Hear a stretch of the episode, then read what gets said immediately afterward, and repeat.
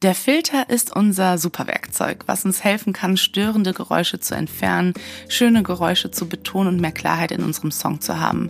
Wie das Ganze funktioniert, erfährst du in der heutigen Session. Hallo und herzlich willkommen beim Podcast durch den Tontechnik-Dschungel. Mein Name ist MAJN, ich bin Musikerin und Gründerin von MAJN Technik, einer Tontechnik-Community für Flint-Personen. In diesem Podcast führe ich durch Fragen, löse Mythen auf und gebe dir Rezepte gegen Panikattacken. Hier dreht sich alles rund um die Frage, wie produziere und vertreibe ich radiotaugliche Musik von zu Hause aus. Bevor es losgeht, falls du deine Musik produzieren möchtest und du nicht weißt, wo du ansetzen sollst, habe ich was für dich. Die erste Hürde ist oftmals das Equipment bzw. Fragen wie, was brauche ich überhaupt und wie teuer ist das Ganze? Aber keine Sorge, genau da will ich weiterhelfen. Lass uns gemeinsam die erste Hürde nehmen und für Klarheit im Tontechnik-Dschungel sorgen. Lad dir gerne meine Equipment-Empfehlung kostenlos herunter unter majn-music.com slash equipment. Falls du noch Fragen haben solltest, schreib mir gerne eine E-Mail an mariana.majn-music.com. Aber du findest alle Informationen auch unter den Show Notes. Aber jetzt geht es weiter mit der heutigen Folge. Am 15.10.2022 starte ich einen eintägigen Bootcamp über das richtige Equipment, den Raumklang, Software-Effekte und so weiter. Ein Teil davon wird auch der Filtereffekt sein. Falls du gerne dabei sein möchtest, melde dich in jedem Fall an. Den Link findest du auch in den Show Notes. Aber heute geht es um den Filtereffekt und wie du ihn einsetzen kannst. Der Filter an sich manipuliert Frequenzen. Kleiner Hinweis, du veränderst damit natürlich den Sound, aber das kann natürlich auch absolut wünschenswert sein, wegen der folgenden drei Dinge. Erstens, Störfrequenzen entfernen. Haben wir ein tiefes Brummen auf der Aufnahme oder nasale Laute oder einfach störende Geräusche in der Aufnahme, entfernen wir eben diese durch das sogenannte Sweepen. Was bedeutet Sweepen? Wir überbetonen einen bestimmten Frequenzbereich, indem wir die Dezibel an der bestimmten Frequenz stark erhöhen und auch den Hals des Filters sehr eng wählen. Im nächsten Schritt suchen wir durch unser Gehör die Stellen heraus, die uns besonders auffallen. Zum Beispiel findest du hm, typische Störfrequenzen bei ungefähr 400 bis 500 Hertz. Nachdem du diese Stelle identifiziert hast, verringerst du die Dezibel auf naja, je nachdem wie schlimm es ist, von minus 0,1 bis hin zu minus 4, minus 5 Dezibel oder auch mehr, wie gesagt, je nachdem wie stark das Störgeräusch wahrnehmbar ist. Du wirst schnell merken, wie befriedigend es ist, Störfrequenzen zu entfernen, aber auch hier ein Hinweis, stell den Filter immer mal wieder aus und vergleiche die Veränderung der Frequenz durch den Filter versus dem ohne. Das nennt man AB-Test. Und somit bist du auf der sicheren Seite, dass du nicht zu viel herausfilterst.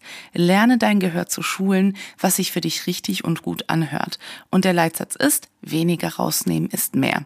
Denn du läufst Gefahr, auch, naja, Gefahr in Anführungszeichen, auch gute Frequenzen abzusenken und somit kann der Sound an Körper verlieren.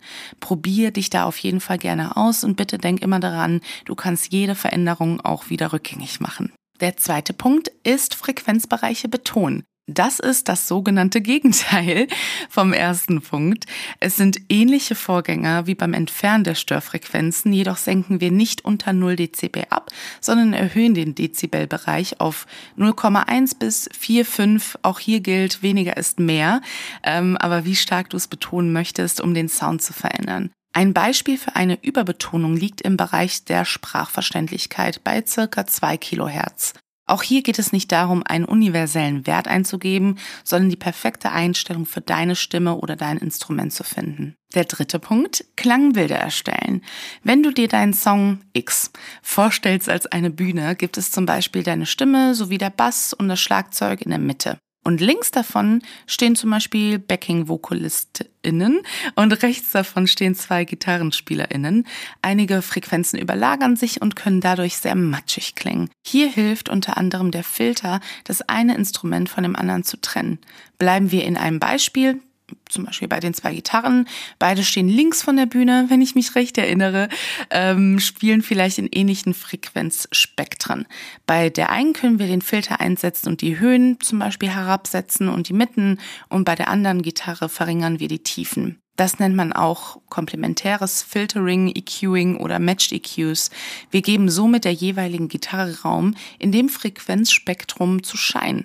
Und dadurch klingt der gesamte Mix aufgeräumter. Auch hier lohnt es sich immer wieder einen AB-Vergleich zu machen, damit du auf der sicheren Seite bist. Somit haben wir die drei Funktionen des Filters abgehandelt oder die drei Grundfunktionen. Wie schon erwähnt, findet am 15.10.22 ein Tontechnik Bootcamp statt, wo ich auch live zeige, wie du die Parameter richtig einstellst vom Filter und wie das Sweepen eigentlich richtig aussieht. Melde dich super gerne an. Alle Informationen findest du unter den Show Notes. Vielen Dank, dass du heute dabei warst. Falls du mehr über MAJN wissen möchtest, trag dich doch gerne im Newsletter ein unter majn-music.com slash newsletter. Und du erhältst immer die neueste Podcast-Folge sowie alle Angebote im Bereich Tontechnik und Musik zugeschickt. Bei Fragen schick mir gerne auch eine E-Mail. Ich antworte in der Regel innerhalb von 24 Stunden. Alle Informationen findest du natürlich auch unter den Show Notes. Bleib gesund und vielen Dank fürs Zuhören. Deine MAJN.